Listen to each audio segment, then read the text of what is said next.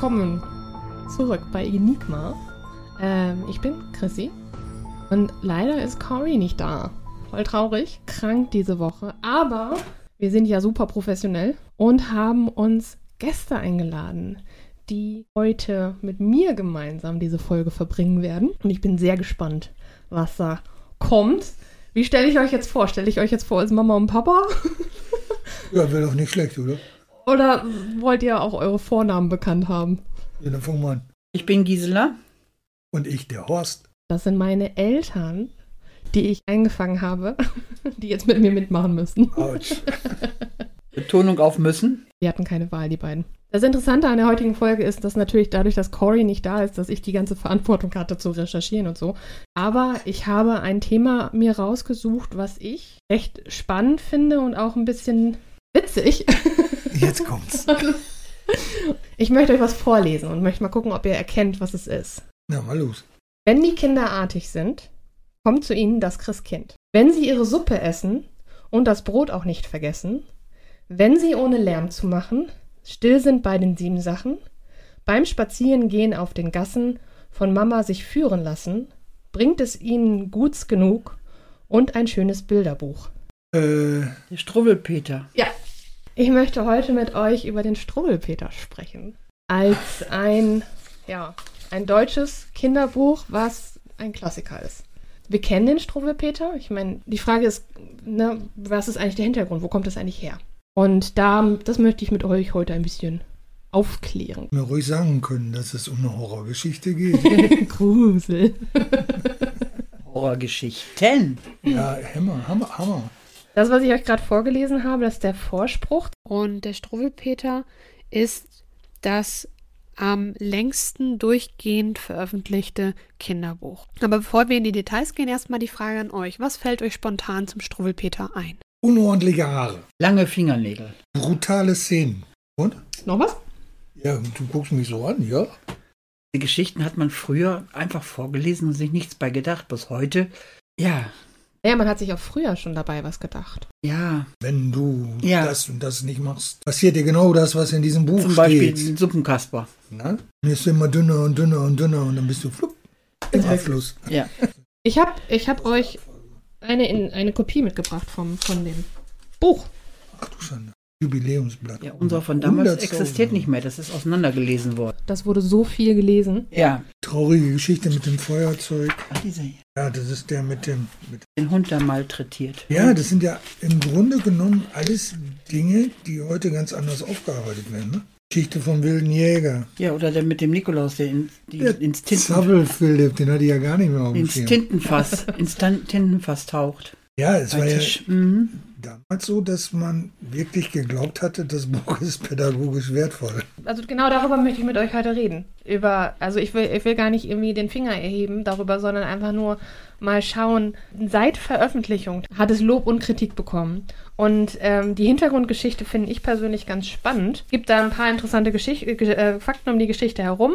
So erstmal ganz generell ist der Struwwelpeter oder lustige Geschichten und drollige Bilder, so ist der Originaltitel, das erste und erfolgreichste Bilderbuch Heinrich Hoffmanns. Heinrich Hoffmann, äh, der hat gelebt von 1809 bis 1894. Ab der fünften Auflage besteht es aus zehn illustrierten Ver Versgeschichten unterschiedlicher Länge, die mit einer Ausnahme alle der Gattung der wahren Geschichten und die bösen Folgen kindlichen Ungehorsams und der Unachtsamkeit thematisieren. Eingeleitet, wie ich das gerade vorgelesen habe, wird das Buch durch einen illustrierten Vorspruch, der es als Weihnachtsbuch Ähm, ausweist, sowie ganz am Anfang gesagt wurde mit ähm, bringt es ihnen guts genug von Weihnachtsgaben dann. Wisst ihr, warum das so ist? Nee. Also ich kenne es auch nicht als Weihnachtsbuch. Obwohl das so die erste Äh, Seite, das dieser ist, Vorspruch, Wenn ja. man die Illustri Illustration sieht, ist das Ja. eine ganz andere als das Buch selber. Ja. Ja? Also das Buch selber war ein reines, für mich ein reines Kinderbuch und er hatte mit Weihnachten für mich herzlich wenig zu tun. Mhm. Das war für mich wirklich so ein reines Warnbuch. Ja, also Hoffmann selber, also der Autor selber, erzählt er erzählt, dass der Struwwelpeter aus der Not eines geplagten Vaters heraus entstanden ist und dass er Weihnachten 1844 durch die Straßen Frankfurts gelaufen, für seinen damals dreijährigen Sohn Karl Philipp ein Bilderbuch zu kaufen. Und er hat sich in den ganzen Buchläden, hat er sich die Bilderbücher angeguckt und er war super unzufrieden damit. Weil diese Bilderbücher äh, mehr Wert darauf gelegt haben, die Dinge realistisch darzustellen. Also stab- maßstabsgetreu, ähm, in einer Art und Weise, dass es eher so sachbuchartig aussah und ähm, für Hoffmann halt nicht so dieses Kinderbuchformat hatte. dass er dann hinterher gesagt hat, von wegen, das ist ja blöd, das gefällt mir so nicht. Und dementsprechend das Einzige, was er an dem Tag dann gekauft hat, waren, Ein leeres Schreibheft. dann hat er sich daran gemacht und hat dem kleinen Karl schließlich ein Eigenprodukt. Von Bildergeschichten unter den Weihnachtsbaum gelegt. Das Dann war das ja im Grunde genommen jetzt als Kinderbuchautor so eine Art Revoluzer, wenn er dann gesagt hat, von wegen, äh, alles andere ist mir zu sachbuchartig oder zu nicht kindgerechter. Ja, Ja. guck mal, ein, ein, ein Revoluzer 1800 und schieß mich tot. Ja, also in dem Sinne tatsächlich war er ein Re Revoluzer auch in der Art und Weise halt, was das für eine Art von Buch war, weil sowas gab es vorher noch nicht. Eben, das meinte ich damit. Und er war als Kind, war er auch schon künstlerisch begabt, hat viel, hat häufig Geschichten auch erzählt und so weiter und hat auch, hatte keine sehr glückliche Kindheit und hat auch viele Bilder gemalt und ich, ich wusste nicht, wo ich das in meinen Ablauf von meinen Erzählungen reinpacke, aber ich habe einen Brief von seinem Vater an ähm, Hoffmann, den hat er aufbewahrt Es heißt hier der von Heinrich Geliebte. und verehrte, aber recht strenge Vater, der ein Verbummeln seines Sohnes befürchtete. weil er ähm, schusselig war. gruselig war, äh, legte ihm zu Schulzeiten nachfolgendes Schreiben auf den Schreibtisch, das Heinrich tief prägte. Ich lese das mal vor. Da der Heinrich in unregelmäßiger Tätigkeit und leichtsinniger Vergesslichkeit fortlebt, überhaupt nicht imstande ist, seine Betriebsamkeit nach eigenem freien Willen auf eine vernünftige und zweckmäßige Weise zu regeln und im Verfolg dieser Regellosigkeit die Schande für seine Eltern ist, will ich ihm hiermit nochmals die Pflicht ans Herz legen und ihn auffordern, zur Ordnung, zum geregelten Fleiß, zur vernünftigen Einteilung seiner Zeit zurückzukehren, damit er ein nützliches Mitglied der bürgerlichen Gesellschaft werde und seine Eltern wenigstens zu der Erwartung berechtigt sind, dass er nicht untergehe in der Flut des alltäglichen gemeinen Lebens. Der Besorgnis, dass auch diese Ermahnung nichts helfen wird und in dem, in dem festen Willen wenigstens die bevorstehende letzte Ferienwoche nicht in tagdiebischem Schlendrian zugebracht zu sehen, befehlige, befehle ich folgende Einteilung der Zeit. Oha. Es folgt daraufhin ein äh, detaillierter Stundenplan, der Heinrich kaum Freizeit lässt. Das bringt mich dazu, mal zu vermuten, dass die Geschichte von Hans Guck in die Luft, dass das ein Selbstporträt war, oder? Das wäre so meine Frage. ähm, glaubt ihr, dass, dass dieses Verhältnis zu seinem Vater eventuell ähm, oder auch dieses, dieser Brief als Inspiration für das Buch galt? Doch, bestimmt. Denn, äh, ich meine, wenn ich jetzt mir den, den Brief, was für Erwartungen der Vater an den Jungen hatte.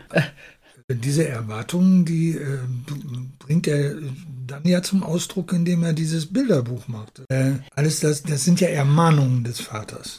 Erwartungen äh, würde ich das nicht mal Ermahnungen fürs Leben. Und, aber wenn äh, ihn das so geprägt hat, den Ja. Moment, wo er dann für seinen Sohn was gesucht hat, als Ja. Inspiration dann genommen hat und zu Ja. sagen, Mensch, Daddy hat damals das und das gesagt. Und und keinen Brief geschrieben hat, sondern dafür dieses Bilderbuch gemacht hat. Für seinen Sohn. Finde ich spannend. Man muss Ja. dazu sagen, es hat gewirkt. Also seine schulischen Leistungen haben sich total verbessert danach und er hat, im Endeffekt hat er Medizin studiert. Das ist halt auch ein interessanter, äh, eine, eine interessante Tatsache, dass Heinrich Hoffmann Psychologe war. Kann man mal so machen, nee, ne? 1844. 1844. Ich wusste auch nicht, dass das so lange schon gibt, das Buch. Nee. Wenn man sich die Illustrationen anguckt, dass die schon älter sind, ist klar. Alleine von der Ausführung her, aber 100 Euro. nee, Nee. stimmt nicht. Es gibt Theorien, dass Hoffmann keinerlei schriftstellerische oder künstlerische Ambitionen hatte. Und er dachte überhaupt nicht daran, das Ding überhaupt zu veröffentlichen. Und den Erfolg schreibt er selber dem Zufall zu. denn nach mehreren Malen, dass die Leute ihm gesagt haben, so ey, das ist echt ein gutes Buch, veröffentliche das doch mal, hat er das dann in einem für literarischen Verein, die Bäder im Ganges, vorgestellt. Und so heißt es auf jeden Fall auch aus Hoffmanns Erzählung selber. War an dem Abend auch Dr. Löning zugegen, der mit seinem Freund Rütten kurz zuvor eine Verlagsanstalt unter dem Namen Literarische Anstalt Löning und Rütten gegründet hatte. Ja, und dann, der Rest Ja. ist Geschichte quasi. Ja. hat er das, sich dessen angenommen. Und es gibt da noch eine ganz große andere, also ganz viele andere Theorien dahinter. Ich habe verkürzt das. Aber ähm, Hoffmann sagt in seinen Lebenserinnerungen, Ich zitiere, Löning nahm das Heft und so war ich nachts 11 Uhr, fast ohne rechts zu wissen, was ich getan hatte, mit einem Male ein Jugendliterat geworden. Bin ich da jetzt irgendwie auf dem falschen Schiff, aber das war doch so mit, ähnlich auch mit der J.K. Rowling, oder? Die hat ja auch Ja. erstmal Für äh, ihr Kind für geschrieben. ihr Kind geschrieben, beziehungsweise eine Geschichte erfunden. War dann mit einem Mal Ja. Autorin. Jugendliterat. Ja. Literatin. Ist Ja, vielleicht, so schnell kann man dazu kommen. Gib mir mal eine Idee. ja, ist vielleicht auch tatsächlich so, dass du einfach nur eine, eine schöne Idee haben musst, die dann irgendwo irgendjemand, äh, die, die richtige Person trifft oder sozusagen. Du sagst gerade, ich soll dir eine Idee geben. Wenn ich eine hätte, würde ich sie selber vermarkten. Ups. Ist ja, ist ja ich glaube, ihr habt aber auch keine Gütertrennung, ne? Also egal wie erfolgreich Mama ist, du Mach kriegst mal. Ich glaube, da muss ich doch noch dran arbeiten. Mach mal. Moment, wir müssen nur mal eben einen Ehevertrag abschließen. Äh, Nenn mir mal einen guten Anwalt, ne? ich halte mich jetzt. Ist besser, ja. Und er hatte damals auch die Bilder gemalt. Die, die Bilder, die ihr jetzt vor euch liegen habt, das sind nicht die Originalbilder. Weil ähm, je häufiger das veröffentlicht wurde, desto mehr wurde das auch für die Zeit angepasst. Ich Mhm. meine, das sind ähm, fast 200 Jahre.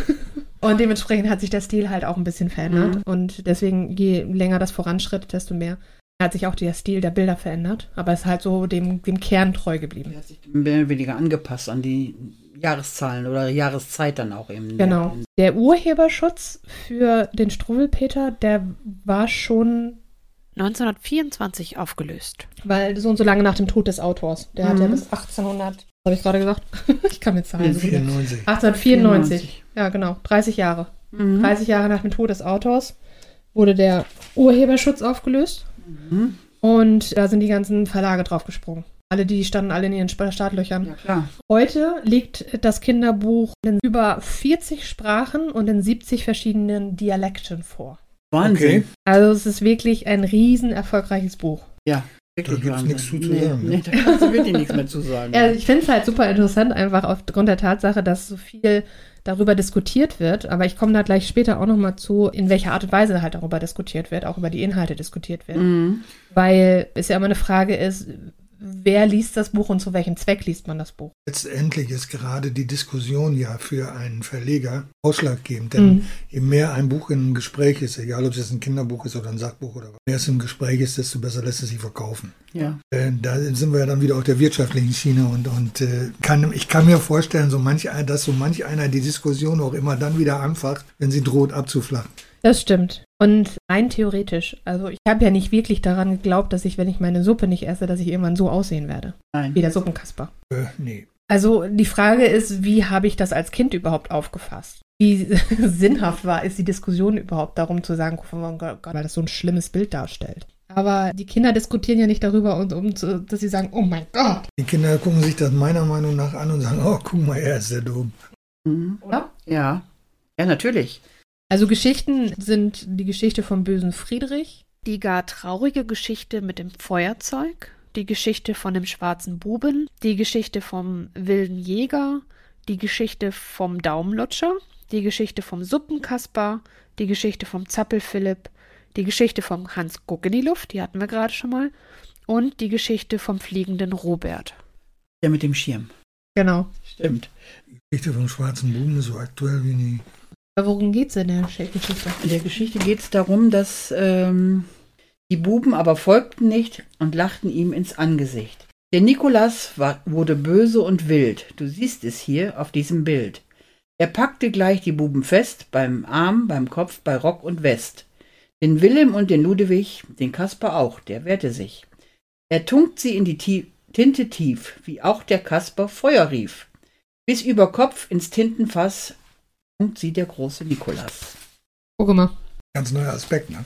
Ja, also das Interessante finde ich daran jetzt wieder, und ich glaube nicht, dass wir da zu tief reingehen sollten, weil das äh, sozialkritisch wahrscheinlich eine, eine viel größere Diskussion sein sollte, als das, was wir jetzt hier heute Ja. machen. Aber Begriffe, die da benutzt werden, sind welche, die heutzutage eher abgelehnt werden. Ja, Das ist das eine. Aber auf der anderen Seite hat das ja eine ganz klare Moral. ja, Von wegen, du lachst nicht Botschaft. über andere Leute. ja. Eine ganz klare Botschaft. Ja, das, es gibt keinen Grund, über andere Leute zu Nein. lachen. Das finde ich total spannend. Jeder ist so, wie er ist. Genau. Wie er Ja, aussieht, wie er. Ja, Und auch so zu akzeptieren. ja. Man muss dazu sagen, dass der Nikolas an der Stelle kein Mensch sein soll. Du siehst es ja auch an dieser, äh, an diesem Bild, wie groß er ist. Genau. Ne? Genau. Und wer steckt schon Kinder ins Tinten? Ja, genau, überhaupt auch ein Tintenfass dabei zu haben, das so groß ist. Ja. Das ist klar, aber es ist interessant, dass das da halt auch schon als Thema ist, von Ja. wegen andere sind einfach nicht auszulachen. Mhm. Ja. Das ist eine ganz klare Lehre. Und es gibt verschiedene Menschen, die sehen, der eine sieht so aus, der andere sieht so aus. Genau, Eben. genau. Also es ist akzeptiere ihn ja. als Mensch und nicht Ja. sein Aussehen, äh, kritisiere nicht sein Aussehen. Finde ich auch gerade diese Geschichte, äh, von den Begriffen, Mhm. aber diese Geschichte wirklich exemplarisch auch für das Buch. Es ist nicht nur Mahnung, es ist auch ein Fingerzeig und, und Aufforderung zu sagen, respektiere, Ja. akzeptiere und lebe danach. Und das finde ich äh, für ein Kinderbuch revolutionär. Ja. Vor Dingen, revolutionär. Vor Ja. allem eine Revolution. vor allen Dingen, wenn man bedenkt, wann es geschrieben worden Ja, ist. genau. Ja. Ein Genau. absoluter Revoluzer. Ja, Aktuell wie nie. ja. Oder in allen Episoden des Buches werden bestimmte kindliche Laster thematisiert. Ja. Also da sind St- Zerstörungswut, Tierquälerei, Spielen mit Streichhölzern, Frechheit, insbesondere Menschen anderer Hautfarbe gegenüber, ähm, Daumenlutschen, Essensverweigerung, mang mangelnde Tischsitten, Unachtsamkeit und sträflichen Leicht- oder Eigensinn. Mhm. Das sind die Themen. Also ganz Ja. klare Dinge, die in der Erziehung relevant sind, sozusagen. Die auch heute noch aktuell Ähm, sind. Ja. Genau, was auch interessant gerade war, das war in dem, in dem äh, Beispiel, was du vorgelesen hast, dass Bild und Text miteinander spielen.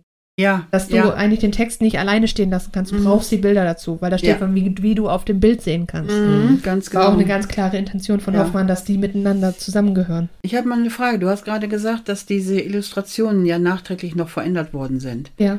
Aber die Texte sind noch original, Texte sind original, wie er sie damals so wie er sie aufgeschrieben geschrieben hat. Das sind halt nur nicht mehr handschriftlich. Nee, nee, aber eben, ja, ich meine, von, von der Ausdrucksweise her Ja. weiß man, dass es von damals Das ist. ist ein Original 1844. Also es repräsentiert die Gesellschaft 1844. Ja, das, war, das wollte ich wissen. Ja, Ja, ja. auch nicht schlecht. Insgesamt stellt das Buch damit eine Sammlung von Wahngeschichten dar, einer im 19. Jahrhundert sehr beliebigen, äh, beliebten Gattung der Kinderliteratur. Interessant ist aber, und da kommt der Revoluzer wieder raus, ist, äh, dass der Verfasser überhaupt jeglicher expliziter moralischen Schlussfolgerung, Drohung und Ratschlägen enthalten. Ja. Hat sich dieser enthalten so? Moralischer Schlussfolgerung, Drohungen oder Ratschläge. Geschichten lässt er völlig für sich selber sprechen. Auch da jetzt gerade wieder das Beispiel, da steht nirgendwo, also deswegen solltest du das nicht machen. Mhm. Nein, nein, er gibt eigentlich nur ein Ergebnis. Er sagt einfach nur so, die haben gelacht und jetzt sind die alle, Jetzt sehen sie genauso aus. sehen die genauso aus und was haben sie jetzt davon? Nischt. Dumm Also gelaufen. deswegen, also es fehlt die und die Moral von der Geschichte. Dieser erhobene Zeigefinger. Genau. Es gibt ja auch in den, in den ähm, in, in Märchen ga- gab es dann ja ganz häufig und die Moral von der Geschichte, tue dies und jenes Ja. nicht. Mhm. Und dadurch, also dadurch, dass das halt so anders war als vorher, war es wahrscheinlich auch so erfolgreich. Ja. weil die Leute sowas noch nicht hatten. Und das Interessante ist auch, dass Hoffmann in keinem dieser Fälle aus den Geschichten, aus dem dargestellten Fehlverhalten resultierende Strafen von Eltern oder anderen, Erwachsenen verabreichen lässt. sondern naturgesetzmäßig aus den Taten selbst folgen oder halt aus übernatürlichen. Die mit dem Feuerzeug, wo sie selber verbrennt Genau. hinterher. Was halt da so krass ist, es gibt in diesen Geschichten keine Möglichkeit der Besserung. Nein. Also die Charaktere können sich nicht verbessern, weil sie sterben oder oder oder. Es gibt keine Verbesserungsmöglichkeit. Wenn du es einmal falsch machst, dann bist du halt weg. Es sind, Aber- mehr, es sind mehrere Todesfälle in diesem Buch. Ja, aber Heinrich Hoffmann war Psychologe. Der hat das studiert. Der war sich bewusst, was er da, da darüber, was er da tat. Ich wollte gerade sagen, bist du der Meinung, der wusste, was er da macht? Ja, und er war davon überzeugt, dass es einfach nichts nützt. Kinder aufzufordern, brav zu sein. Daher veranschaulichte er die Folgen auf so drastische Weise. Und Deswegen wurden dann seine Geschichten auch im Laufe der Zeit unter dem Titel Schwarze Pädagogik gehandelt. Ich muss dem Mann aber recht geben. Na?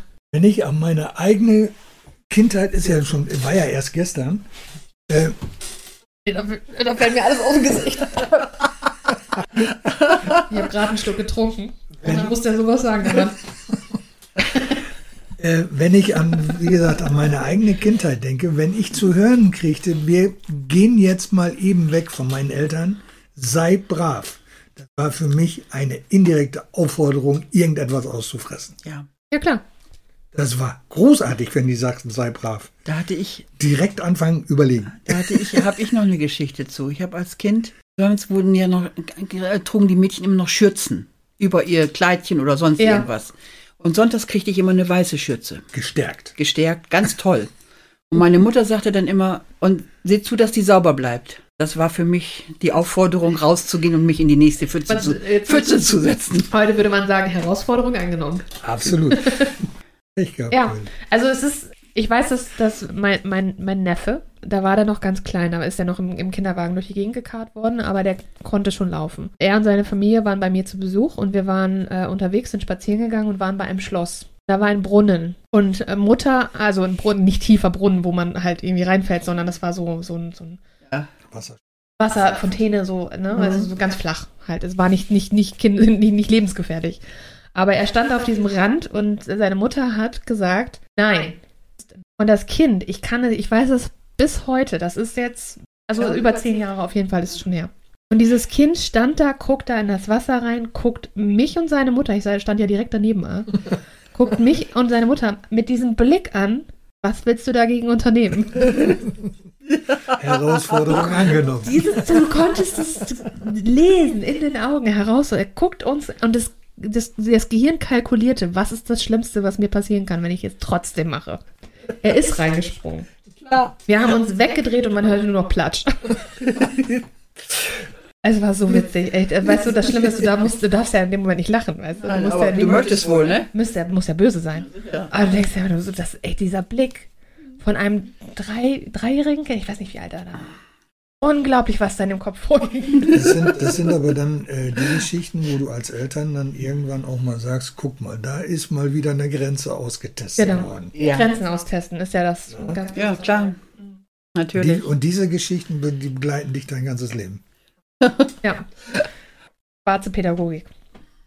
Im Mittelpunkt der Kritik äh, stehen äh, zum einen die Bedenken, Kinder könnten durch die lustvolle Darstellung des Verbotenen erst zu Ungehorsam und zur Nachahmung der Untaten angestiftet werden. Also äh, ich behaupte mal, wir haben doch einige Erfahrungen mit Kindern und äh, nee, Anstiftung nicht.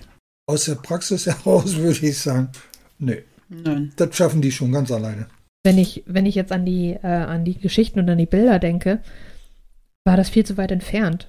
Ja. Als dass ich das als Vorbild sehen würde. Das war Mhm. viel zu abstrakt, das Ganze.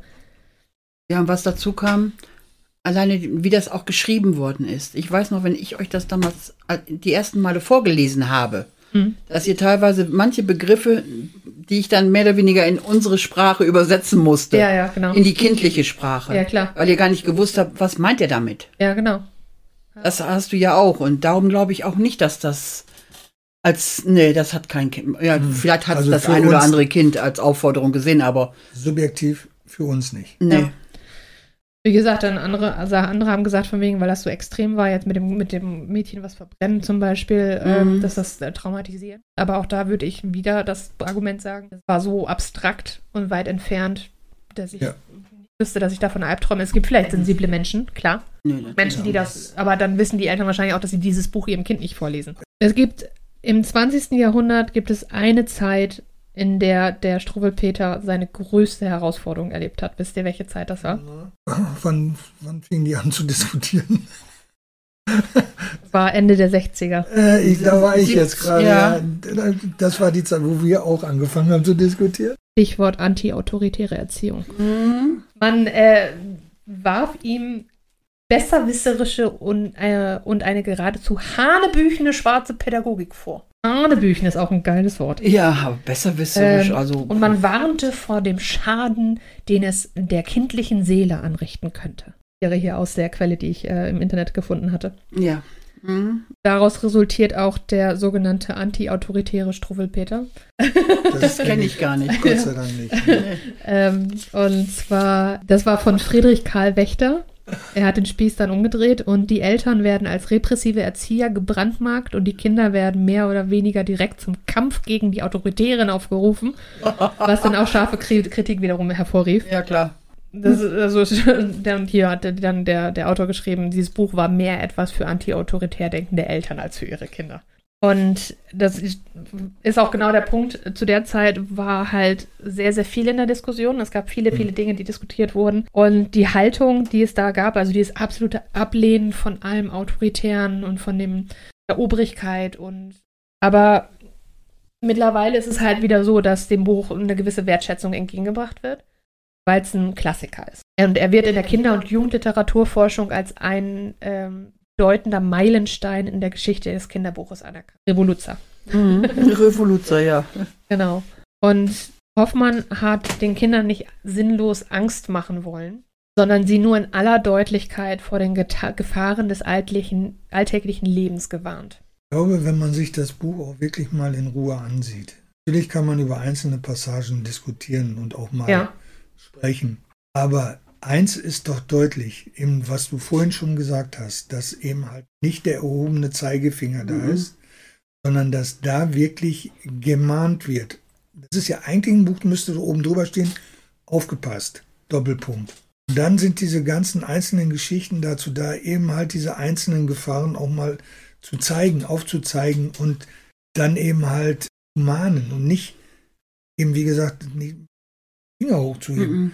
Denn dann würde ja auch wieder diese äh, Geschichte kommen von wegen die Moral der Geschichte. ja, Und das Ja. müsst ihr so und so machen. ja. Ja, dann hast du wieder den erhobenen Zeigefinger. Gerade heute, heutzutage das größte Problem. Aber das Traut zeigt- den Kindern viel zu wenig zu. Das zeigt ja das Beispiel, was du gerade gesagt hast mit deinem Neffen. Ja. Dass Kinder verstehen. Er weiß genau, dass er was Falsches macht. Und er weiß auch, dass es Konsequenzen gibt. ganz genau. Ja, jo, Oh, Wahnsinn. Ja, also deswegen, äh, das finde ich total spannend. Das Kinderbuch, was bei uns halt zu Hause rumliegt oder lag, Ja. äh, weißt du, was, was halt vorgelesen wurde und dann halt so ein paar Gruselgeschichten erzählt hat. Aber im Endeffekt hat das riesen Kreise aufgezogen, auch international. sehr lange gehabt. Das war Wir haben es lange gehabt, ja. Ich sage ja, bis es dann irgendwann zerlesen war. Das ist viel auseinander. Äh, heutzutage ist es halt nicht mehr so, dass dieses Buch benutzt wird, um den, den Kindern irgendwas beizubringen, sondern es geht halt eigentlich heute nur noch darum, von wegen hier ein Stück deutsche klassische Literatur, Kinderliteratur. Ja. Guck mal, das ist ein Buch, was deine Eltern und Großeltern auch schon gelesen haben. Urgroßeltern vielleicht Ja. sogar auch. die kennen das alle. Wir kennen, also jede Generation seit äh, 1844 kennt dieses Buch. Ja. Oder seit der Veröffentlichung 1847. Wenn man mal auf unsere deutsche Sprache schaut, hat das einen prägenden Effekt gehabt. Wir reden immer noch von Zappelphilipp, Ja. wenn jemand. Unruhig sitzt und nicht still sitzen kann. ja, Wir reden auch von einem Struwwelpeter, wenn jemand seine Haare Ja. nicht gekämmt hat. Stimmt. ja. Also die, der Sprachgebrauch Brauch ist komplett geprägt auch von, von diesem Buch. Suppenkasper sagt man ja auch immer noch. Ja. Oh je, oh je. Ja. Also, Bist jetzt aus dem Konzept? nee, Schön. ich bin tatsächlich, ich habe ich hab, ähm, euch alles erzählt, was ich euch erzählen wollte. Hey. Okay. Ja, das ist also, das sind so die Hintergründe und Geschichte vom Struwwelpeter. Gibt auch ein Struwwelpeter Museum. Das kann man googeln. Ja, also klar. Struwwelpeter Museum kann man auf jeden Fall googeln. Auf jeden Fall war das die Geschichte vom Struwwelpeter. Ich danke euch beiden, dass ihr äh, teilgenommen habt Sehr gerne. an diesem kleinen Experiment. Und wir, ich wünsche und wir wünschen äh, Cory weiterhin gute Besserung. Gute Besserung. Gute, gute Besserung. Ja, und in der Hoffnung, dass sie mich dann wieder, ähm, dass sie meine Rolle wieder übernehmen kann. äh, dass ich dann einfach nur wieder zuhören kann. Ähm, ihr könnt uns erreichen äh, auf Instagram. Da sind wir zu finden als at Cory und Chrissy. Zusammengeschrieben, ohne Leerzeichen, ohne Underscore. Und auf Twitter sind wir auch zu finden. Oder wenn ihr uns über Enigma sucht. Ansonsten hören wir uns hoffentlich in zwei Wochen bei Der nächsten Folge. Bei 1, 2, 3. Enigma!